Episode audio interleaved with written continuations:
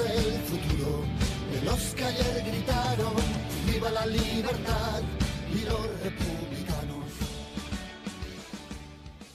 14, programa especial de la Hora de la República, emitido por Radio Rebelde Republicana desde Pamplona.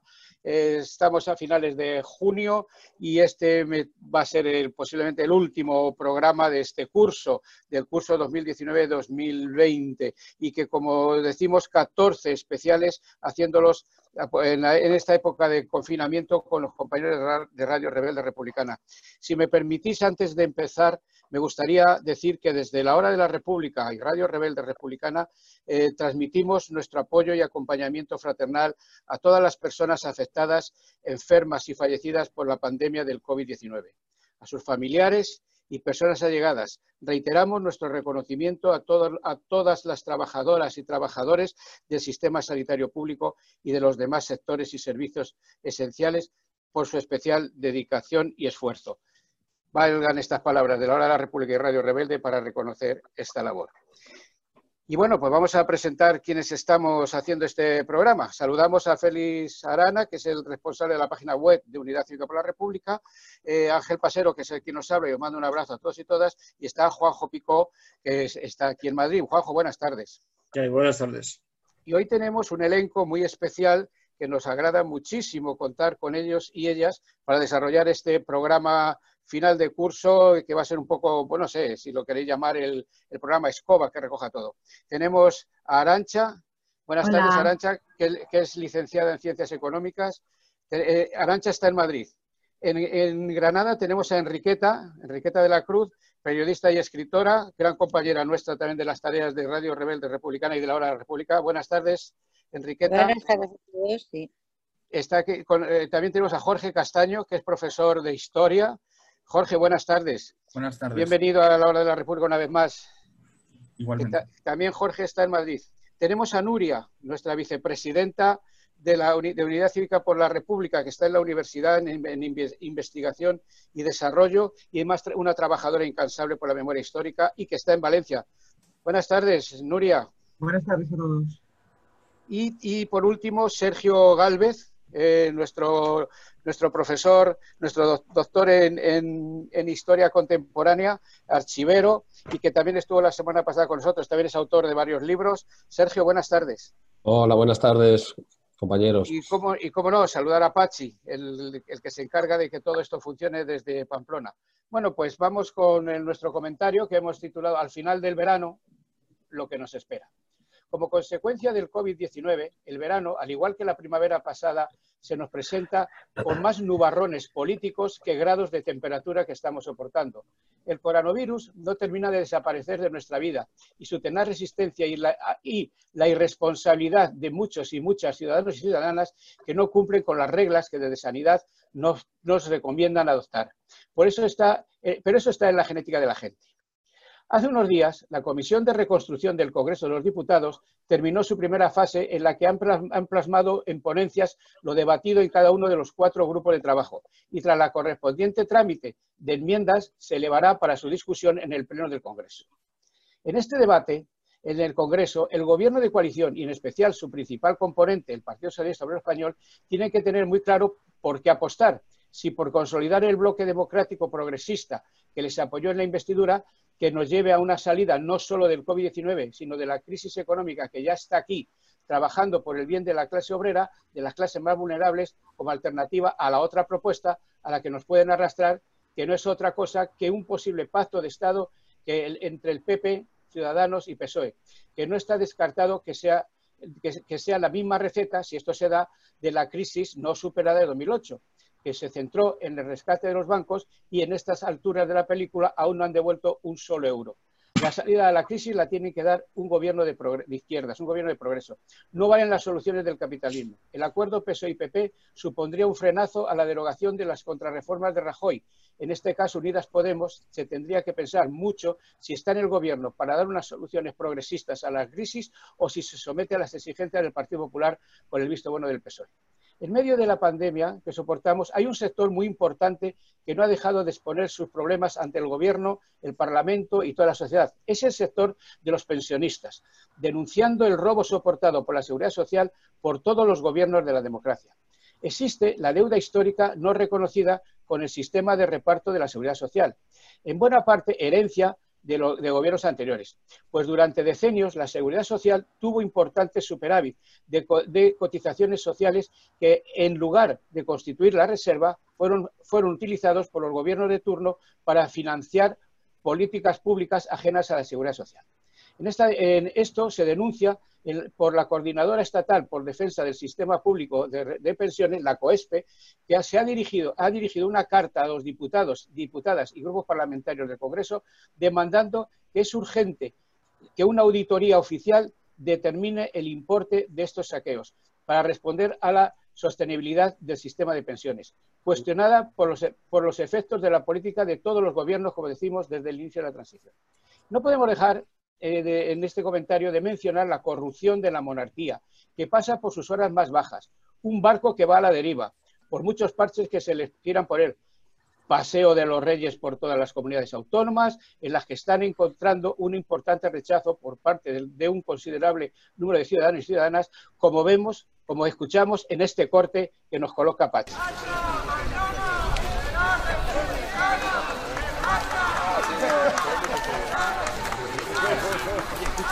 Toma, tenéis que ir hasta el fondo.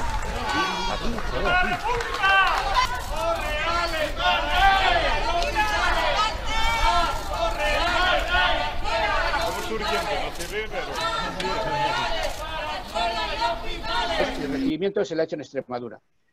También los reyes se reúnen con empresarios, con empresarios, viajan a la raya de Portugal, en fin, un barco tocado pero no hundido, pero con una brecha muy grande que no se puede tapar, tan grande como la que hizo el, el, el, iceberg al Titanic. Nuestro antídoto es poner en primera línea los valores republicanos, entendiendo que estos valores son el patrimonio de la clase trabajadora y que deben hacer suyo los sindicatos de clase, como referencia a de todas las políticas de defensa de la clase obrera. No hay otra salida a la crisis institucional, económica y social que no sea la Tercera República. De todos y de todas y para todos y para todas. Salud y República. Vamos con una pausa musical. Quiero que salten por los aires, no con bombas. Las armas nunca convencieron de nada a nadie esas normas que impiden al pueblo que hable son las que hacen que la calle no vaya a callarse. Que molesta el contenido son los modales, seré implacable con una educación impecable. Injuria se define según dice la RAE como un ultraje. Por eso traje datos en más majestad. Me dirijo a vos.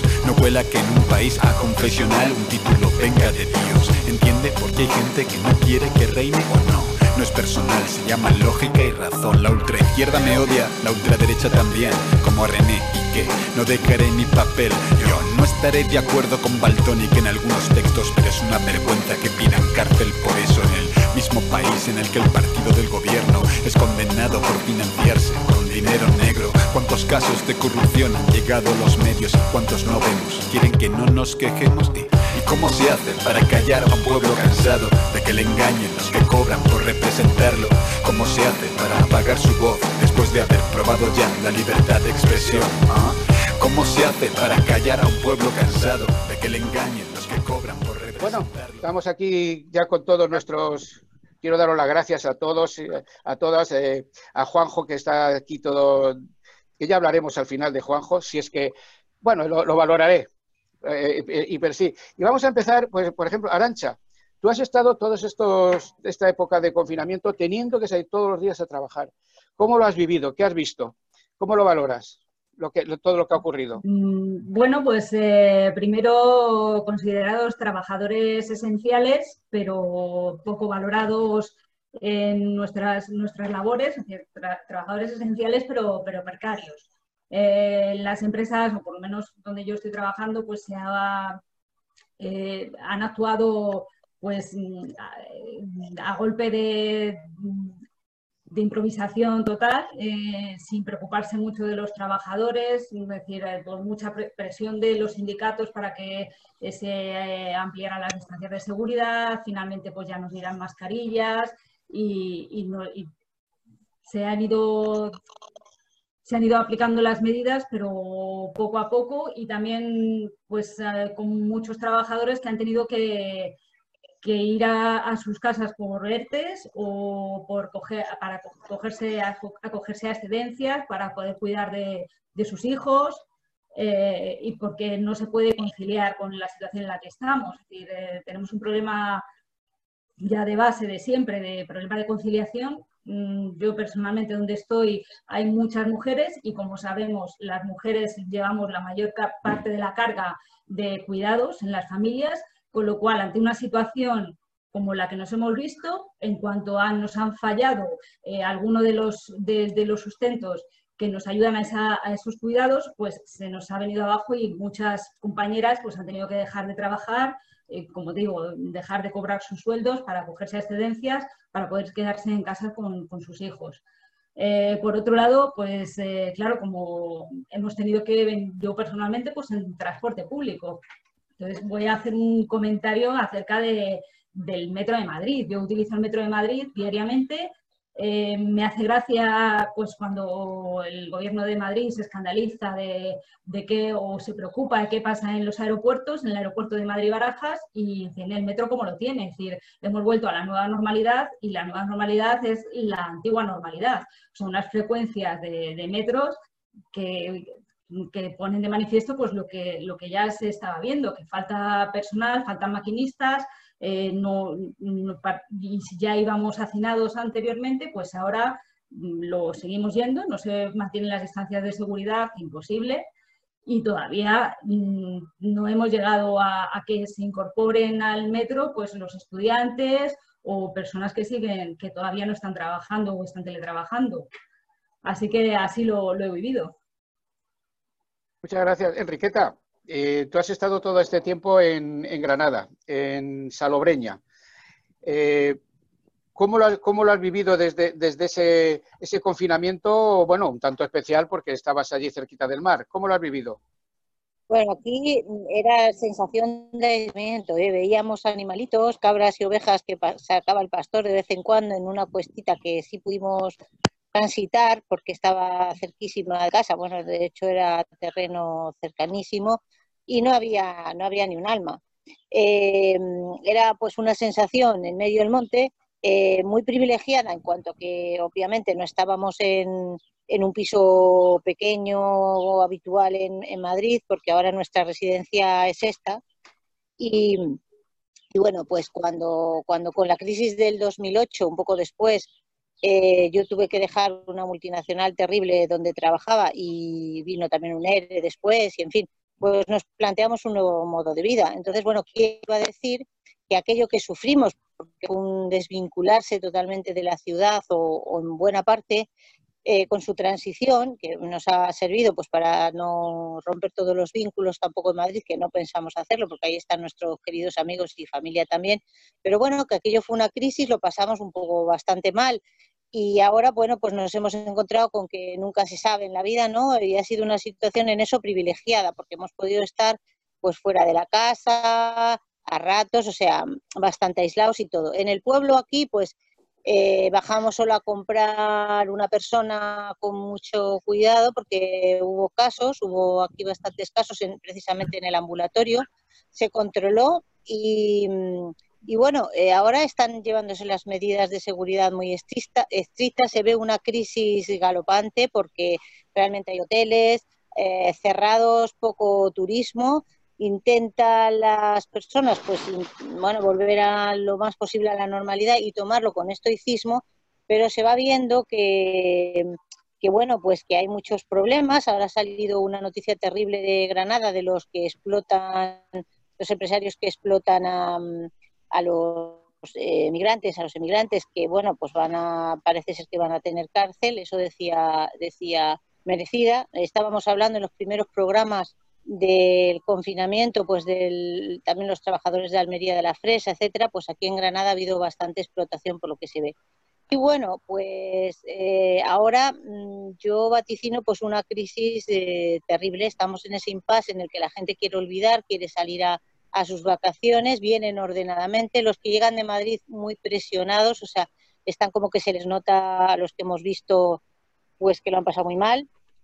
Y, y bueno, pues en, en, general yo creo que todos estamos tocados de una manera o de la otra. Hemos salido pues con una sensación de aturdimiento y de incertidumbre, o sea, pues la sensación de incertidumbre de no saber qué va a pasar, como tú bien has dicho en el editorial, con nada, ¿no?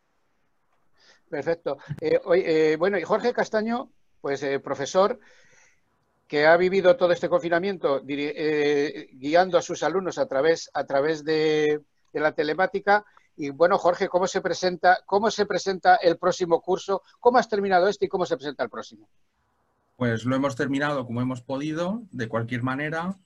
Yo además tengo una situación muy especial, entonces, mientras estás intentando eh, hacer que pues, para alumnos de 11, 12, 13 años su situación sea más o menos la más normal dentro de lo posible y que mantengan cierto, em, eh, cierta constancia, que no sean al final eh, cinco meses sin, sin, hacer nada, juntando con el verano, etcétera, etcétera.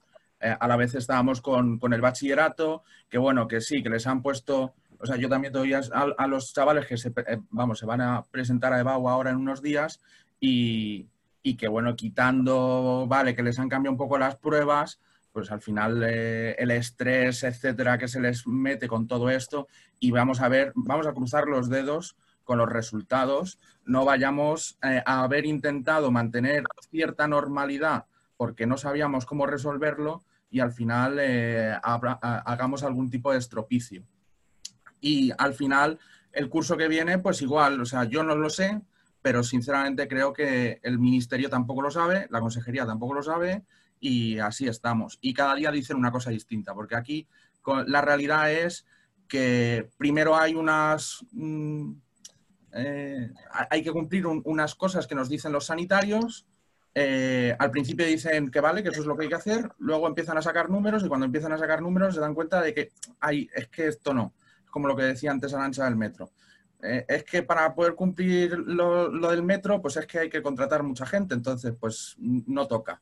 Eh, y con la educación lo mismo, para tener 15 alumnos por aula, pues es que hay que contratar profesores, hay que encontrar espacios y ya no lo hacen. Y la última es pues que se ha llegado a plantear eh, eh, una declaración de la ministra hablando de otra vez 25 alumnos por aula, es decir, pues se van dando cuenta de que son incapaces de cumplir las, los, las recomendaciones sanitarias y pues eso, a tirar la moneda al aire, a cruzar eh, los dedos y a esperar que, que, no ocurra otra vez lo mismo y nos encontremos otros tres meses confinados porque no hemos querido gastar dinero en esto y lo hemos preferido gastar en los viajes del rey. Pues sí, eh, estamos pidiendo la opinión de nuestros invitados y lo vamos haciendo por orden alfabético. Pues ahora, bueno, vamos a hablar con Nuria, que está en Valencia y que es, bueno, pues es la vicepresidenta, como he dicho, de, de Unidad Cívica por la República y que también es una investigadora de la memoria histórica y que tiene varios, ha escrito algunos libros. Eh, Nuria, ¿cómo va la cosa? Porque ha quedado pendiente, ha quedado pendiente una moción contra el rey en el, en el polígono industrial de tu, de tu pueblo. ¿Cómo está la cosa? A ver, Nuria. Vamos a ver, de momento me acaban de incluir ya en un grupo, me acaban de convocar para ir el viernes a recibirlo, que viene el viernes a Valencia. Ajá. A las 7 de la tarde para darle el recibimiento. Y la, la moción, pues, eh, a los ayuntamientos eh, y, bueno, por partes.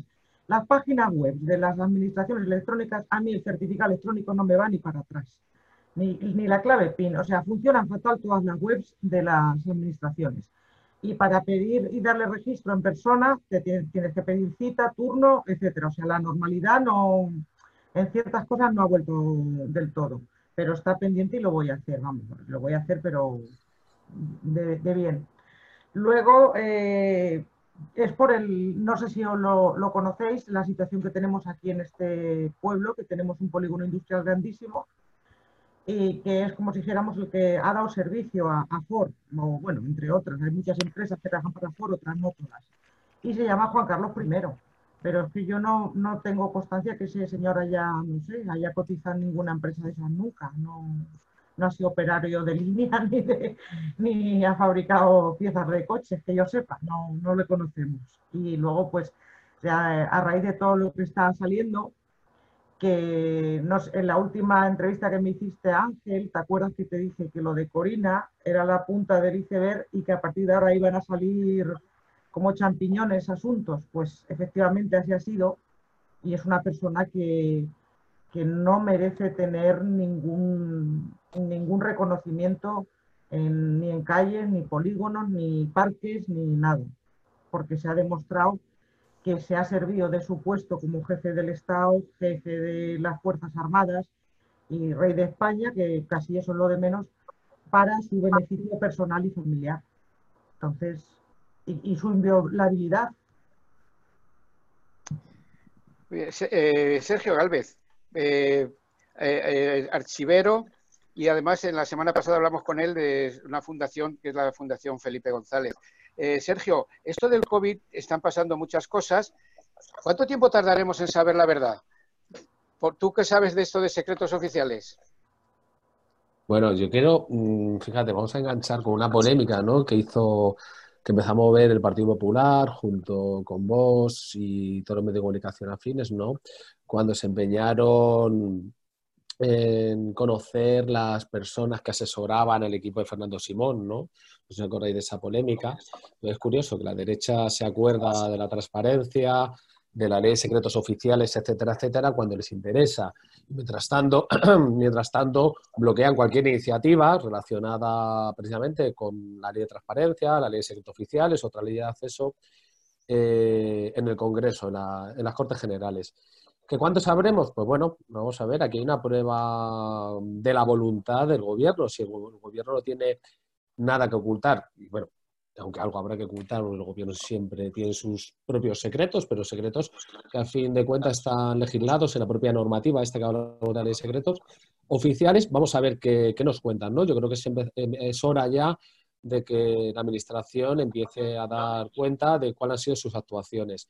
En relación a lo que comentaba Nuria, bueno, pues tenemos un problema muy serio, ¿no? Tenemos un problema muy serio con la administración electrónica. Y esto no es ninguna tontería. En octubre de este año se terminan los dos, eh, los dos años extra que han dado más de plazo para que a partir del 15 de octubre del año 2020 de este año, es decir, en unos meses, todo sea a través de la administración electrónica, es decir, con certificados, con firma electrónica, etcétera. Y esto es un problema, es un problema muy serio, ¿no? Porque eh, se va a incrementar la brecha digital, porque muchos ciudadanos tanto por recursos económicos como por formación, formación digital, no tienen o bien acceso a medios electrónicos o bien no conocen las herramientas de, electrónicas para comunicarse exclusivamente, solamente incluso para comunicarse con la administración. Y bueno, eh, como veis está todo interconectado, ¿no? Pero tenemos ese reto en el, año, en el octubre de este año y no vamos a llegar la administración electrónica. Juanjo Picó, te tengo abandonado, no te tengo abandonado, mejor dicho. Eh, tienes dos, dos, cuestiones. Una, opinar sobre lo que estamos hablando todos nuestros, nuestros invitados y también las efemérides. ¿Por dónde empieza Juanjo? Bueno, pues para, terminar un poquito la ronda esta, yo decir que eh, he estado muy a gusto porque Ángel me ha llevado de calle, Ángel se ha, salido con todos los programas de radio, ha mantenido la, bandera de la, la, de la República hasta arriba y más allá de eso, con lo cual, pues bueno, ha sido siempre una satisfacción poder mantener este, este, este encuentro. Es cierto que también me, he prodigado en otras radios, que, en las cuales también participo, eh, pero la verdad es que me encuentro un poco raro. me, encuentro raro porque me falta el contacto personal, pero no tanto por el, del contacto, sino poder hablar de, no solamente la inmediatez de la situación. Estoy un poco saturado de, coronavirus. Eh, he hecho en falta mm, tener debate político, mm, pero con tranquilidad, no al tiempo tasado. Yo sé que el medio informático puede dar los mismos eh, recursos que a lo mejor una propia reunión, pero me falta a mí ese tema. He hecho en falta y tengo una cierta preocupación intelectual, llamándolo así, por el tema de que no he visto a lo largo de toda esta temporada pues, aportaciones sobre los fenómenos sociológicos que, están ocurriendo y que algunos de vosotros habéis empezado a apuntar, esta incertidumbre que hay y que no veo aportaciones muy, muy, muy halagüeñas, sino que todo es coronavirus y, tal. Y el tema político, pues mm, preocupado por, por, la posibilidad esta de este oscurantismo que yo veo en la, en la, política, que lo has dejado reflejado también en tu editorial, y que, y que bueno, que me, me, machaca bastante porque, porque, porque, que, bueno, porque me gusta estar un poco al día y tener capacidad de opinión, pero cuando no tengo información, pues me es más difícil. En resumen, que bueno, que es una, que creo que eso es un salto en, en comportamientos sociológicos, este es un experimento sociológico con toda regla y que todavía nos faltan algunas patas que atar. Pero bien, bien, sano y bien y con ganas de trabajar sobre todo. Y si me das entrada ya al tema de efemérides, pues... Eh, adelante, adelante con esa. Bueno, pues nada, esta es una, una, sección habitual que siempre ha habido aquí en el programa de la República, no queremos perderla, porque se trata ni más ni menos de sacar a la palestra a nuestros héroes, nuestras heroías, nuestras personas y nuestros hechos culturales y políticos que en otros sitios pues no se mencionan. Y entonces alrededor de la fecha de cada programa pues tenemos una serie de efemérides. Y en el programa de hoy pues recordar que el día 29 de junio de 1977 falleció Blas de Otero, una persona de referencia de la poesía social en España y que iluminó pues tantas cosas, incluso canciones que después musicaron pues Paco Ibáñez y otros cantautores que son los que nos metieron en vena por muchos sentimientos y mucho compromiso. El 2 de julio, tal como día de hoy, el 2005, hace 15 años exactamente, la aprobación de la, ley del matrimonio homosexual. La cuarta, eh, España fue el cuarto país en el mundo. eso de que no procede, no estamos en línea, es un tema de voluntad política. Zapatero tuvo esa voluntad política y luego se, matando todos los, los, los anatemas de, de, la derecha, los mismos que hubieron cuando se destruía la familia, por el tema del divorcio la interrupción del embarazo. Y ahora cuando viene va a venir, lógicamente, como no, el tema de la eutanasia. Es decir, todo lo que sea aumentar derechos, tenemos en la derecha, siempre ahí. El 4 de julio de 1937 también los intelectuales estaban a tope y el segundo Congreso Internacional de Escritores Antifascistas en Valencia, precisamente, pues se llevó a cabo y desde luego eh, escuchar sus crónicas, ver ese compromiso, la verdad que, repito, es una inyección en vena. Tema histórico, la Asamblea Fundacional de Comisiones Obreras en Barcelona, recuerdo aquellos debates, si era un sindicato único o establecer, una central única o, o establecerse como un sindicato, la UGT no estaba por ello, la gente que estábamos en comisiones pues apostábamos por un sindicato único, pero en fin, pues fue posible. Y ahí en Barcelona, pues la Asamblea Fundacional, con más calor que, que, que, que yo que estoy sudando como cerditos, pues el 11 de julio pues, del 76 se dio el primer paso por fin para constituir comisiones como sindicato. Y después, eh, para la cuestión histórica, también la última emisión de la, la Pirenaica, esa voz, esa llama que mantuvo durante toda la dictadura la información a toda la, la clandestinidad en España, el 14 de julio de 1977 fue la última misión de la Pirenaica. Fue después de casi 40, bueno, 40, 36 años.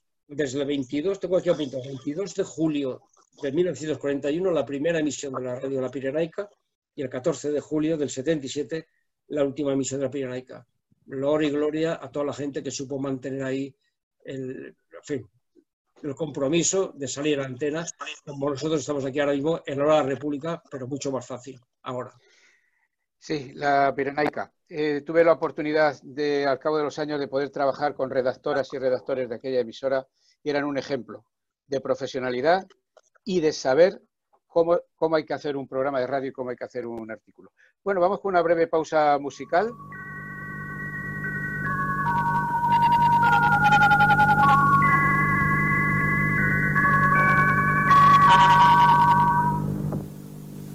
Habla Radio España Independiente, Estación Pirenaica. Además de por nuestras habituales ondas de 19, 25 y 26 metros, transmitimos todos los días por estas ondas volantes sin interferencia.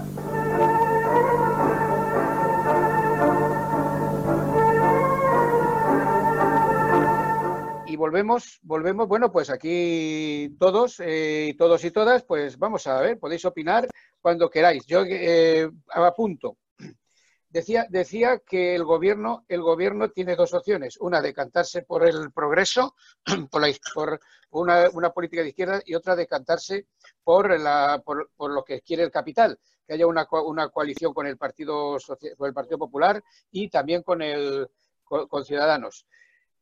Dos cuestiones. La ley Mordaza ya se tenía que haber de, derogado porque además no cuesta un duro, eso no cuesta, no cuesta dinero. Y las, y las leyes regresivas de Rajoy. ¿Quién empieza? Enriqueta, a ti que te tengo en la, en la pantalla. Bueno, yo efectivamente creo que lo has definido muy bien. Eh, ahora falta por saber qué van a hacer los políticos de la coalición y por dónde van a, por dónde van a salirnos, porque hay muchísimo que hacer, sobre todo en el tema social y de giro a la política del cual se viene hablando, pues desde tiempos de Felipe, Felipe González, el señor X, que nunca, que nunca hizo, claro. Todo lo contrario, afianzó la defensa al capitalismo. Bueno, pues esto es el reto grande que tenemos, porque si no, como ya se ha apuntado, va a haber una brecha en todos los sentidos, en, eh, en la sanitaria, eh, de desatención y de precariado en aumento, lejos de ser lo contrario con lo que nos ha pasado. En la, en la enseñanza, clarísimo, porque no se sabe cómo se va a afrontar el curso. En el tema de la brecha digital, pues mira, yo por ejemplo no puedo entrar en la seguridad social, hay montones de tareas eh, por hacer ahí. Sé que también hay funcionarios que están en su casa sin trabajo y que no se les moviliza para tareas importantes o distintas a las que a lo mejor hacían pero que son absolutamente necesarias. No sé por qué todos esos eh, teléfonos de opciones y tal cortados. Es decir, hay muchas cosas. Entonces, eso por un lado. En esta pausa hemos, en esta pausa de vida y de, de nuevos, de nueva situación, hemos sabido muchas cosas también, bueno, que han sido eh, rotundas, como la, la, propia, el propio papel que tuvo el supuesto socialista Felipe González eh, siendo ya que la propia CIA o ya no le respalda o por lo menos dice quién ha sido, no que es el señor X del GAL. Esto es muy importante porque eh, no podemos ir de 50 en 50 años enterándonos quiénes son los que nos han gobernado, nos gobiernan ahora, etcétera. Entonces, yo creo que es momento de retratarse todos, ¿no? Y falta por retratar eso. También los sindicatos a los que has aludido, qué papel van a hacer, ¿no? Porque es muy importante en la cohesión social y en desentaponar esta democracia imperfecta a través de, de, la expulsión directa ya del rey, del rey emérito y del que está el que está en el trono paseando como si no pasara nada por, por toda la geografía. Y por cierto, aplausos a mi comunidad, yo soy extremeña porque ahí le han dado una buena lección. Bueno, pues si abrimos ese tapón, eh, yo creo que nos saldrá a todos el genio positivo ¿no? y el genio de los eh, posibles deseos que no son utópicos, son absolutamente necesarios. Yo creo que hay que perder el miedo y hay que empezar a, a defender eh, no solo la transparencia, sí, que no la van a tener, ¿eh?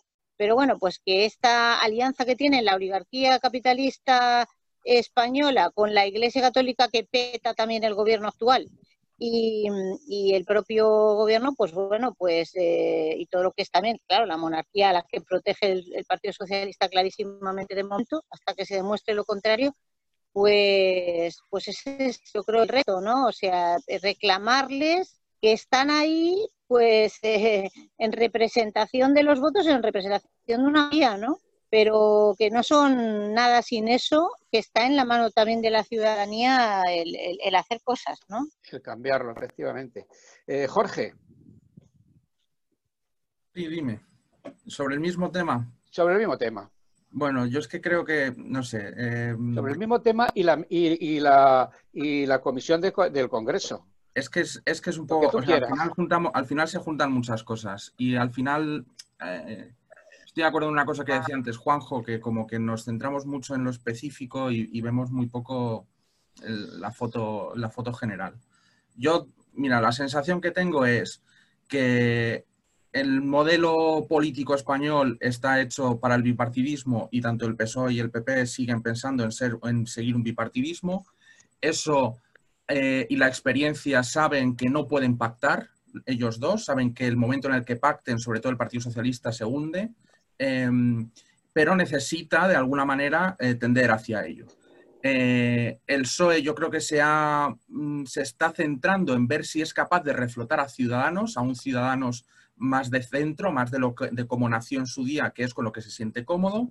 Eh, lo que pasa es que de momento los resultados no están pareciendo demasiado halagüeños. Y además eh, Ciudadanos tiene una pata que, todo el rato, en cuanto hace un giro hacia el centro, le tira para el otro lado.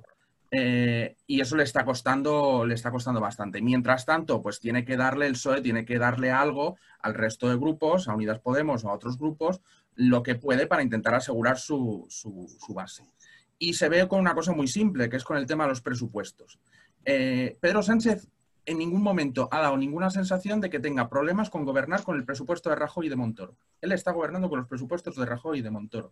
Y no es un problema para él. Es, más, cuando se habla del presupuesto, el problema no es ese. El problema es que si no saca los presupuestos, tiene que ir a elecciones. Entonces, eh, aquí el problema general que tenemos es de que eh, la realidad del voto no es lo que les gustaría a los partidos y están viendo de qué manera eh, son capaces de jugar con, esa situación para que nadie se quede por el camino. la comisión de reconstrucción, pues al final van a salir cuatro cosas que no tocan la pasta, que es lo principal, que es el, único elemento problemático y que ahí se ve con, la mayoría de las leyes que van a sacar adelante. Eh, y luego el único tema, pues tú has dicho, la ley mordaza. Pues bueno, es que hay una serie de cosas que claramente tampoco le preocupa además de al, al PSOE. El PSOE, la militancia del PSOE, no sufre la ley mordaza, entonces no es un problema para ellos.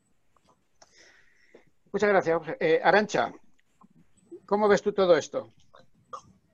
Pues mm, creo efectivamente que el pacto de o la comisión esta de reconstrucción van, van a seguir con las políticas neoliberales y quería hacer hincapié en lo que decía Enriqueta, ¿no? que es importante también la, ciudadanía aquí en este en todo esto, es decir, mm, no solo acordarnos cuando vayamos a votar, sino también ahora estar ahí. Es decir, eh, quiero recordar, por ejemplo, que hace un par de días, el día 29, pues los sanitarios nos pidieron nos pidieron ayuda, nos dijeron a la ciudadanía que nos necesitaban, igual que nosotros les hemos necesitado, pues ellos necesitan que les estemos apoyando para que, mm, para que tengan las condiciones laborales mm, y, los recursos necesarios para poder cuidarnos. Entonces, igual que nos lo están pidiendo los sanitarios, pues hay que estar ahí en todo lo que para empujar y que esto y que esto cambie y que realmente eh, esta reconstrucción que, que, tenemos que hacer, porque efectivamente estamos tocados económicamente y socialmente,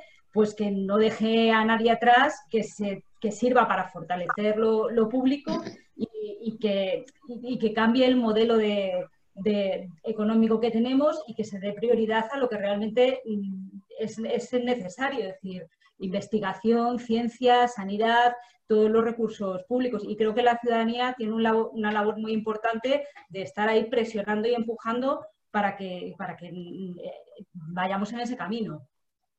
Eh, Sergio.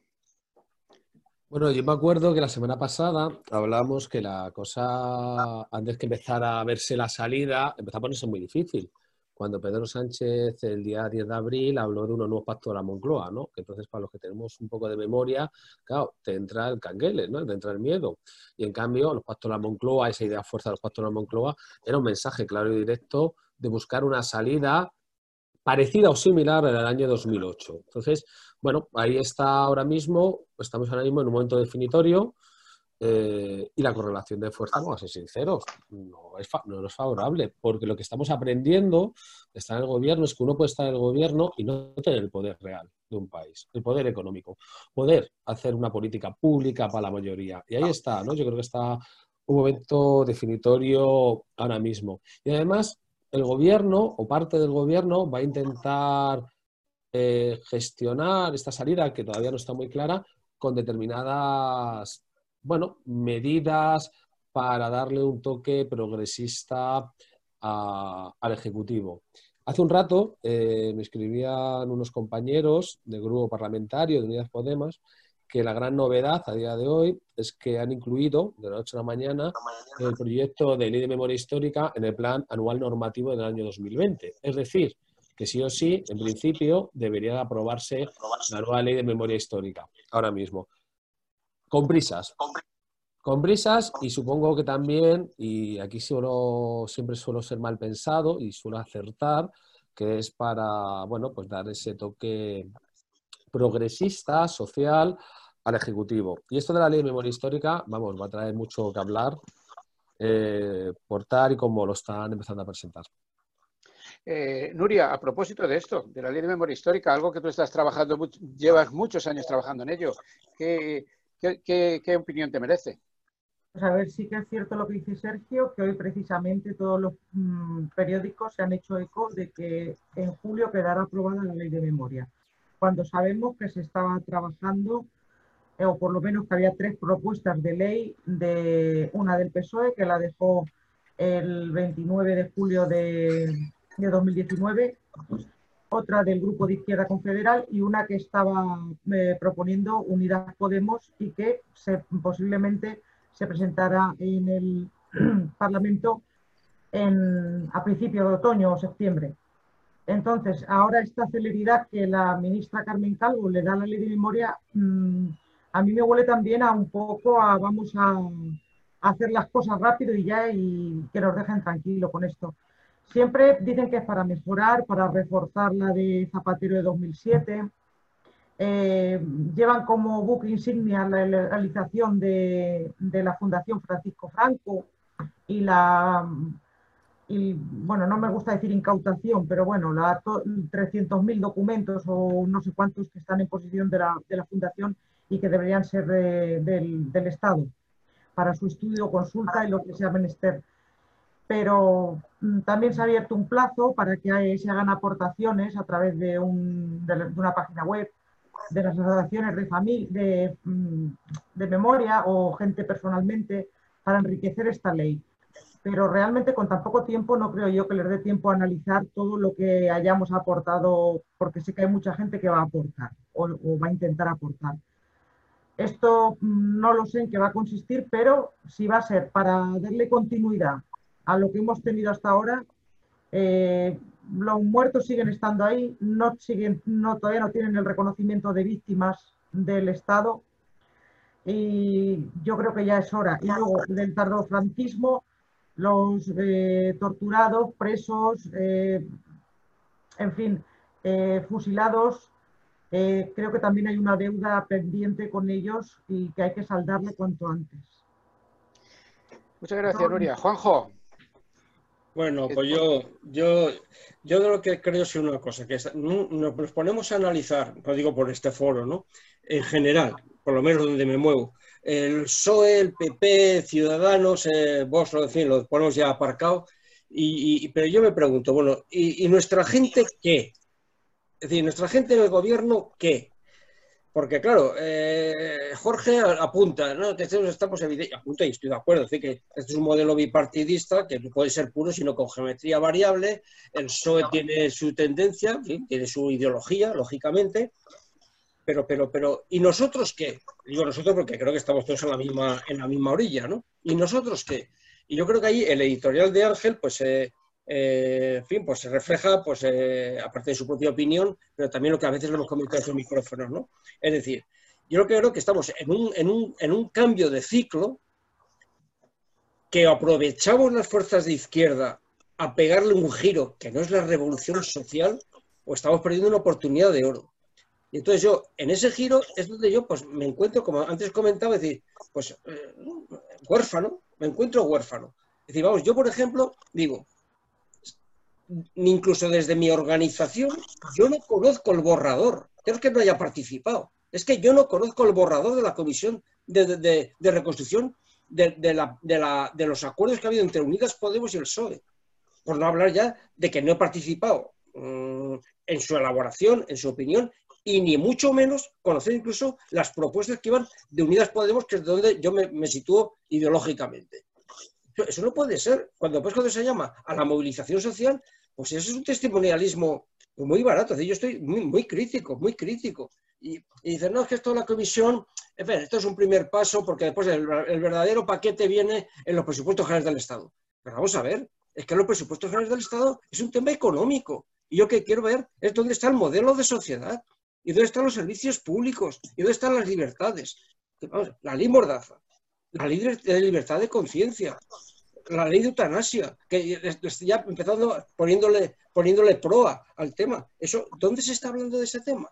si hablamos, y de servicios públicos, se habla de privatizar, se habla de la enseñanza concertada, se habla de establecer un plan, porque hay que ser realistas, que la enseñanza concertada no se puede suprimir de hoy para mañana, se puede dar un plan, pero escrito, comprometido, en 10, 15 años, de suprimirla, bloquearla. Es decir, o pegamos un giro, entonces yo en ese paquete, que no es un desideratum, es lo que ha sido el clamor popular de toda esa situación, digo, ¿dónde está mi opción política?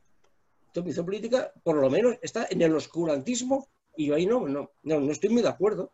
Entonces, yo me, apunto claramente a lo, a lo, que apuntaba la editorial, es decir, que llega un momento en que, en que a lo mejor se tiene que acabar este apoyo crítico, que, lo hemos tenido el gobierno de coalición, y oye, y, y aquí se juntan las correlaciones de fuerza que puedan llevar a cabo ese tema, o si no, hay mi gente y yo en ellos no pinto nada.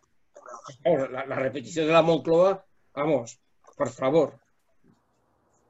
Sí, los pactos de la Moncloa. Yo, yo he dicho en, esta, en, este, en estos programas de la hora de la República y cuando salieron los del barrio Salamanca, aquí en Madrid, con las cacerolas, las cacerolas de diseño, el señor es en su Mercedes escapotable y tal, y con ese, eh, metiéndose contra el gobierno, dije que los sindicatos tenían que salir a la calle, tenían que convocar a las fuerzas del trabajo y salir todos a la calle y entonces se acabaría, se acabaría lo de las cacerolas. Y mucho me temo que esa, que esa salida que han hecho los sindicatos el pasado sábado fue un fracaso. Juanjo, te estoy viendo y estás haciendo así con la mano. No, no, no para pedir la palabra, sino para ratificar el tema, porque los que estuvimos allí, eh, en fin, yo comprendo que es difícil convocar situaciones así, pero bueno, pero bueno, pero bueno, pero bueno, aquello, en fin, eh, vamos, a, vamos a, dejarlo para que no quede grabado aquí para, para la eternidad. Mm, claramente mejorable, no la participación, eso es libre de cada cual, la organización y el objetivo que se pretendía, pero eh, cierro capítulo. Lo cerramos. Son, estamos a 15 minutos, 16 minutos nos, queda, nos quedan de programa y bueno, pues hay una cosa que somos la hora de la República, somos de Unidad Cívica por la República y queremos la República. A mí me gustaría que nuestros, nuestros invitados, bueno, y, pues nos dieran cómo ven ellos eh, eh, en la perspectiva de la República, dado la situación tan agónica que está pasando la monarquía, aunque está muy bien sostenida por la Constitución y por los, y por los poderes fácticos. Pues ya que no te has ido de la imagen, Juanjo, ataca. Tú tienes dos, dos, o tres minutos. No, yo le digo que la monarquía forma parte del paquete junto con el tema de la Iglesia y la cuestión territorial que eso forma parte del paquete constitucional y eso está ahí armado y todo lo demás son gatopardismos, ¿qué tal? Es decir, no hay una voluntad política y mm, por parte de quien pudiera tener capacidad numérica y los que no tenemos que esa capacidad numérica, pues también nos faltan ideas para organizarla, esa capacidad. Con lo cual, bueno, pues sigue siendo una asignatura pendiente mm, de las que tenemos. No, no quiero seguir más hay que movilizar, hay que movilizar a la ciudadanía para que la fuerza aportar. ¿Quién, ¿Quién opina ahora? A ver. ¿Quién se, quién se anima? Bueno. O, voy, o, empezamos. Eh, venga, Enriqueta. Bueno, yo no puedo estar más de acuerdo en esta ocasión, en otras también, pero en esta muchísimo con lo que ha dicho Juanjo Pico, ¿no? En la primera parte y en esta segunda. Yo básicamente creo, respecto a lo primero, que nos están tomando el pelo desde el gobierno, ¿eh? Y no sé si también se lo están tomando. Unidas Podemos creo que ya empiezo a pensar que sí, y que están siguiendo mm, la norma que a mí ya me aburre absolutamente de la transición, de irse hacia teóricamente el centro, pero que efectivamente, como ya se ha apuntado también por compañero, están muy cómodos con el acuerdo con el PRE y como que todo siga lo mismo. Respecto a la memoria histórica, perdonando este inciso, pero es que el otro día escuché, hace unos días, una conferencia magnífica, brillante del equipo NIFCOT, donde te deja claramente de manifiesto em, eh, pues este equipo que sin un corte radical al régimen del 78, lo que es cortar con la monarquía y todo este contubernio que tienen todos estos, eh, iglesia incluida, eh, oligarquía, lo que he dicho antes, tal, no vamos a poder hacer nada. Es todo una absoluta tomadura del pelo. Estuvieron repasando, a ver si lo cuelgan en su, en su página, que todavía no está. Esto fue el día 27, creo recordar, a ver si tenéis oportunidad de verlo, porque es que estuvieron repasando absolutamente todo lo que, lo que realmente nos están tomando el pelo con la memoria histórica. Después, eh, yo respecto a la República, es que si no es así, o sea, si esto no se corta, si el gobierno sigue con, con los temas de los habilidosos, de cómo me mantengo en el poder, que bien se está aquí, apostando, como dijo eh, bueno, como se puso de manifiesto en tu editorial, apostando por lo que es el capitalismo puro y duro en un momento de necesidades sociales y de replantear ese giro, eh, pues entonces es que no, estamos hablando de nada. O sea, yo en este país es que hasta me siento ya mm, sobrepasada, o sea, aburrida, eh, concernida en nada, porque es que podemos estar 100 años hablando de cosas viéndolo cortoplacista o, de manera miope, pero es que ahora hace falta un cambio total, radical, o sea, de raíz. Es que, es que nos hace falta porque si no es eh, hacerles, em, bueno, pues hacerles cómoda la vida a una serie de personas que no están ni en la democracia ni en la representación de lo que necesita y piensa la mayoría, sino arropando a unos corruptos, eh, arropando a la Iglesia Católica en todos sus beneficios y sin ningún corte de ningún tipo. Ya te digo, o sea, mm, respecto a lo que ha hecho Pico, pues sí, Izquierda Unida, eh, o sea, la ciudadanía necesita un referente que no sea el habilidoso, el maniobrero, el que bien me lo monto, sino un referente para llevar a cabo todo lo que se ha dicho, ¿no?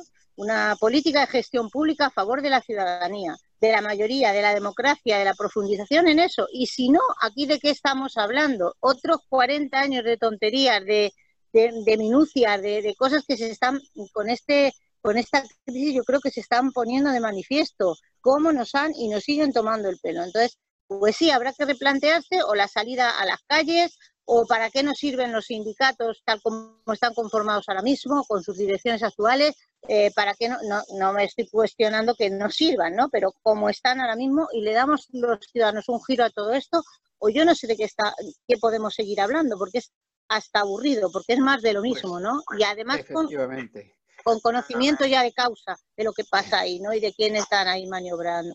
Entonces, bueno, yo creo que es informarse mucho tomar conciencia de todo esto, como ha dicho Pico, eh, empezar a reunirse y a, trabajar en serio y bueno y pasar de lo que sean tonterías. Sí, hay que, hay, que, hay que conformar un colectivo republicano, hay que tener un referente para ofrecer a la ciudadanía. Y bueno, en esta línea, Jorge. Sí, a ver, mm, voy a recoger un poco de lo anterior y, y terminar con la pregunta sobre la monarquía.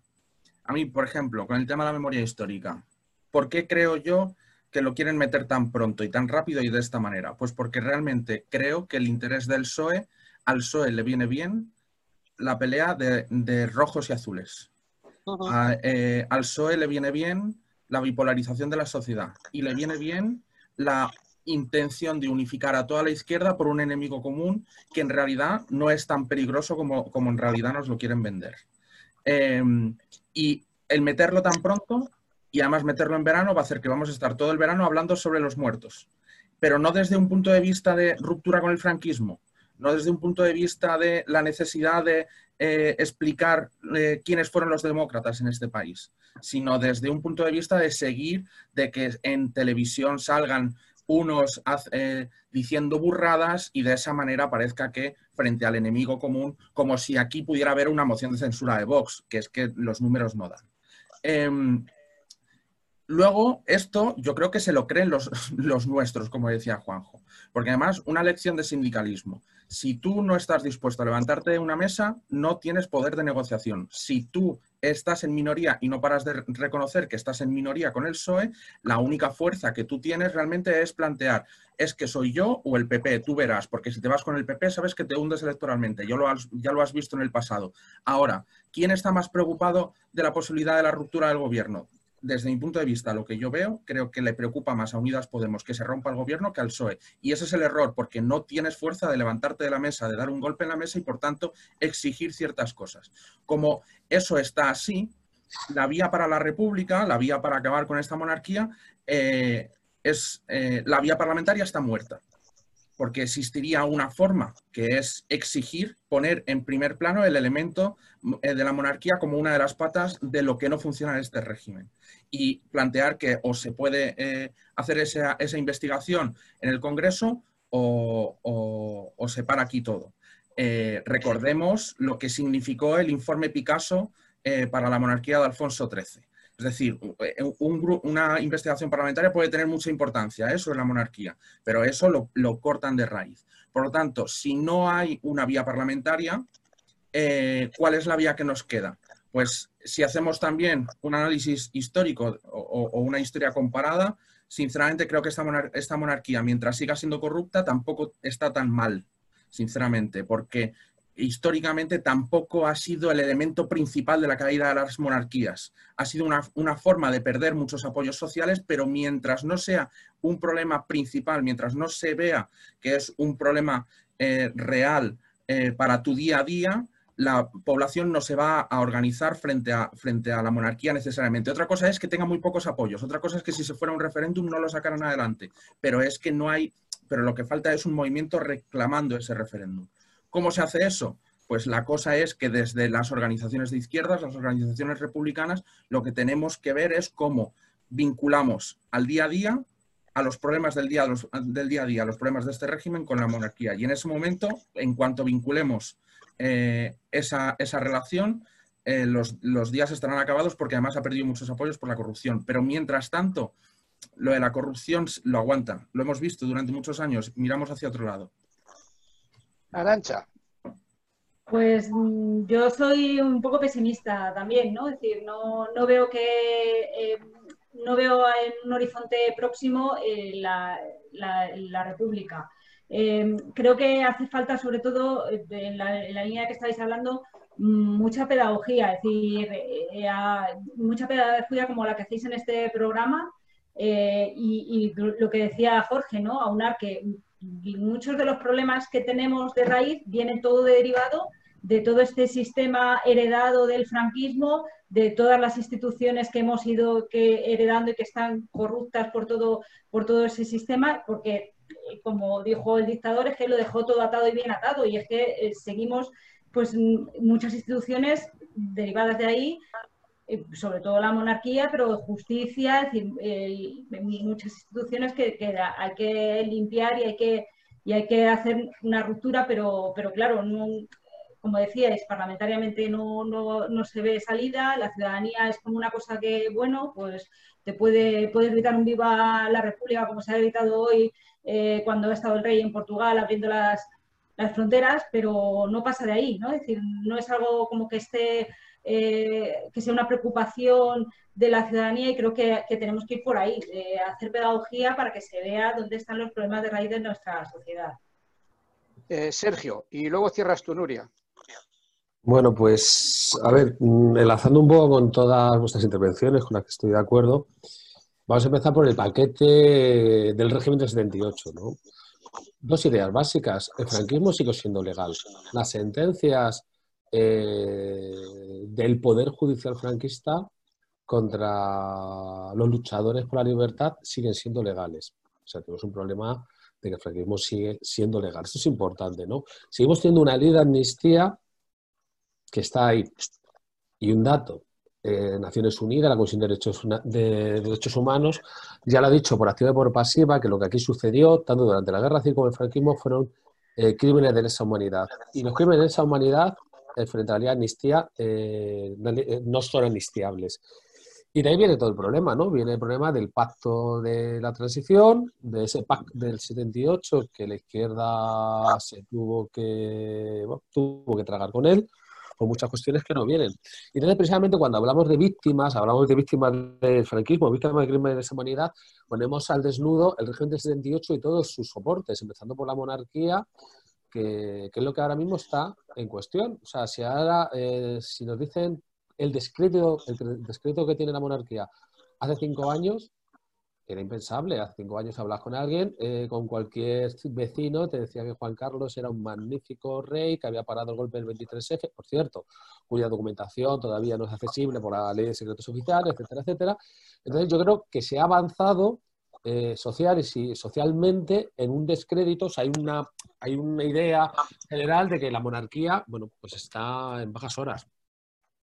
El problema es que hemos llegado a esta situación objetiva ideal, es decir, de una monarquía muy tocada, sin una capacidad organizativa y política eh, que nos permita transformar eso en la posibilidad de ir por la vía parlamentaria a un referéndum o la posibilidad de movilizar a la ciudadanía en pos de un cambio tanto de la monarquía como del régimen 78. Entonces, claro, muchas veces el enemigo puede estar muy débil, pero ¿cómo estamos nosotros? Entonces, claro, esa situación muchas veces que decíamos que Montalva de la transición, que aquello no era una correlación de fuerzas, sino era una correlación de debilidades y a partir de ahí el resultado de la transición. Eh, Nuria, pues cierras tú, que ya estamos en los últimos minutos. Bueno, en cuanto a lo que ha dicho Juanjo de, de lo que percibe él de, de cómo está la situación del gobierno, que está un poquito desencantado, y también con los sindicatos, eh, yo opino que tanto el PP como el PSOE, eh, allí hay gente que ya se, última, en estos últimos años, como tenían seguro que iban a gobernar, ya fuera a nivel estatal, eh, municipal o de la comunidad, había gente que tenía claro que quería desarrollarse profesionalmente y una manera de desarrollarse profesionalmente era metiéndose en un partido político, acabar una carrera y ser una joven promesa para presidir o la alcaldía de un pueblo y ir subiendo. Entonces las ideologías se fueron dejando un poco de lado. Y entonces eso eh, propició que tanto el PSOE como el PP se convirtieran en dos empresas que nos gestionaban a los ciudadanos. Nos han estado gestionando como si fuéramos mercaderías y no somos mercadería, somos seres humanos. Y ahora, en lo referente a Unidas Podemos, que es mi tendencia, me gustaría que no incurrieran en ese error, que no nos gestionen como a mercancías, que somos personas y que tenemos opinión y que nos la deben de tomar de vez en cuando. Igualmente los sindicatos. Los sindicatos últimamente pues también se han convertido en empresas y que se han dejado seducir por la patronal en muchas ocasiones. Por otra parte, y yo si no voy a, ser breve si va el tiempo así un poco justito, eh, me gustaría eh, que la ley Mordaza se, derogara íntegramente porque se descongestionarían bastante los juzgados. De hecho, aquí el día 9 hay un juicio a una Amparo Molina del colectivo Yayo Flautas. Por una tontería de nada la tienen un montón de años y, en juicios y está jugándose cuatro años de cárcel por una idiotez, o sea, una cosa que, una bobada, por una increpación a una pareja de ultraderecha que fue a, provocar a una manifestación eh, de gente de signo contrario. Y por último, eh, deciros que la monarquía, yo sí soy optimista, está en horas muy, muy, muy bajas, si no, no saldría a pasear las calles del pueblo. ¿Cuándo se ha visto eso? Y que Alfonso XIII, cuando visitó en un caballito las Urdes, fue con un caballito, porque también estaba muy flujito, a los nueve años ya se proclamó la República. Entonces estamos en 2020, vamos a ver qué pasa. esperemos, Nuria, que sí, que este paseo de los, de los reyes por Extremadura, no han llegado hasta las Urdes, pero están por, por Badajoz, no tardemos nueve años que se cumpla el vaticinio de, Alfonso XIII. Pues muchas gracias a todos y todas por esta participación que, bueno, pues creo que a nuestros oyentes le ha interesado. Juanjo, pues vamos con dos capítulos, el rincón poético y la agenda. Bueno, pues eh, si el primero entramos con el rincón poético, pues eh, aquí tenemos a nuestro compañero Daniel, que nos manda estos poemas tan sentidos y que tengo el honor de ponerle voz. En este caso, esta semana os ha mandado uno que se titula La tierra está sorda. Las tierras de España están ciegas, mudas y sordas. España es una tierra con miles de cadáveres desaparecidos, donde la libertad, el progreso y la cultura fueron torturados y perseguidos por el silencio, el olvido, el dolor y del fascismo internacional sus sordas por todos aquellos que siguen en las cunetas, soldados, obreros y trabajadores, defender la valentía de creer en utopías, de luchar por un mundo más humano, porque con alegrías no podemos perder. Por todos aquellos que rearbolaron la libertad en los pendones tricolores, porque fue un golpe de Estado contra la democracia, no solamente una guerra entre hermanos, porque la única lucha que se pierde es la que se abandona. Y sabemos que resistir es vencer. Por todos aquellos que estuvieron presos y que por su ideología les negaron la libertad. Pero no hay muros ni barrotes gruesos que sus voces puedan acallar. Por todos aquellos que buscan a sus familias de que bajo el suelo están, donde reposan sus huesos, mutilados bajo las losas de la necedad todos aquellos que fueron ellos presos y fusilados, al alba, gritando, no pasarán. Muchas gracias eh, a, Daniel, a Daniel Fernández Abella por este poema y muchas gracias a ti, Juanjo, por ponerle voz, que cada día lo haces mejor, ¿eh? Gracias, gracias, gracias, jefe, gracias. Nada, nada, ya sabes que esto se tendrá en cuenta. Venga. Y pues vamos por el capítulo de agenda. Sí, la agenda tengo tres, eh, tres convocatorias. Aquí, eh, que duda cabe, el mañana jueves a las 8 de la tarde en la Puerta del Sol, la ronda contra la impunidad del franquismo, ya 10 años, dando vueltas, dando vueltas, dando vueltas. El viernes día 3 a las seis y media de la tarde en el cementerio del Este, aquí en Madrid, quedando en la Puerta de O'Donnell, hay una ofrenda floral a los fusilados en la defensa de Madrid del golpe casadista del 5 de marzo de 1939. Trece compañeros, trece militantes comunistas que fueron fusilados, entre ellos quizás el más significativo, pues Eugenio Mesón, el compañero de Juan Adoña. Y el domingo día 5, que se postergó una semana, a las 11 de la mañana nos juntaremos en el Ayuntamiento de Madrid, en la Plaza de Cibeles, para denunciar al gobierno, al ayuntamiento de Martínez Almeida y reclamar el memorial del cementerio del Este con las 2.937 víctimas que están censadas y que desde luego la vergüenza pública de este ayuntamiento tiene ganas de arrancar con la memoria, pero ahí estaremos para reivindicarla. Muchas gracias, Juanjo. Ahí está nuestra agenda. Y bueno, pues estamos, ya nos hemos pasado cuatro minutos de nuestra hora, pero bien, contando con el beneplácito de Pachi, vamos con nuestro epílogo. El título del comentario con el que hemos abierto este programa, Al final del verano, es un tema del dúo dinámico de allá, por los años 60 del pasado siglo. Y nos va bien, pues al final del estío esperamos volver con la hora de la República.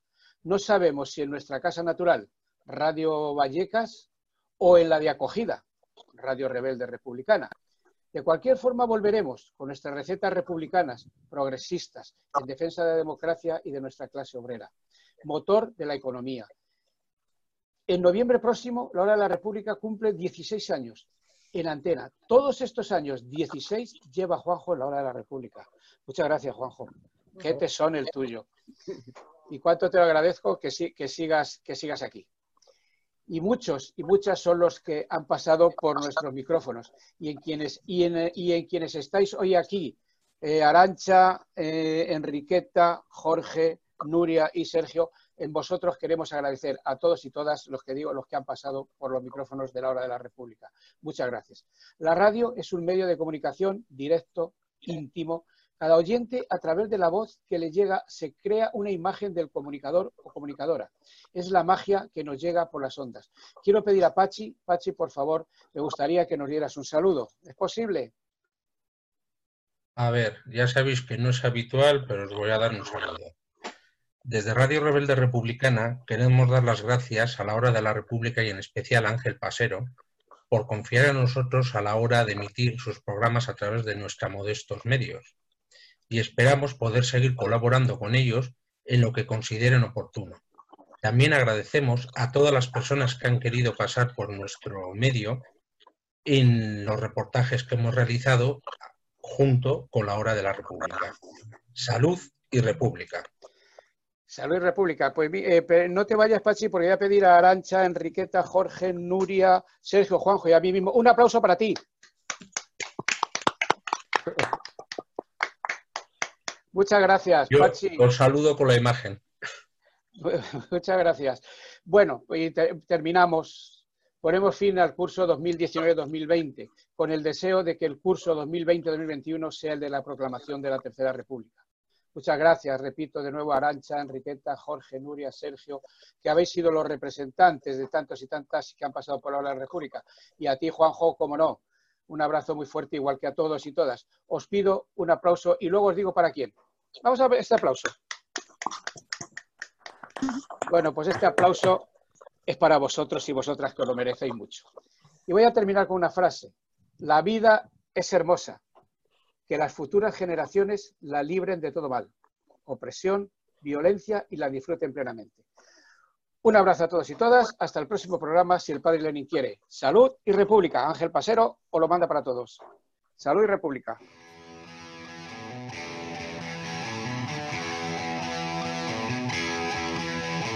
La tarde huele a ganas de llover y el corazón late demasiado deprisa porque te tocó enamorarte de él, que siempre fue perdedor sin camisa. Aquella noche le atravesaron al compañero de tu hermana con un balazo y al abrigo de las sombras con un médico acabado.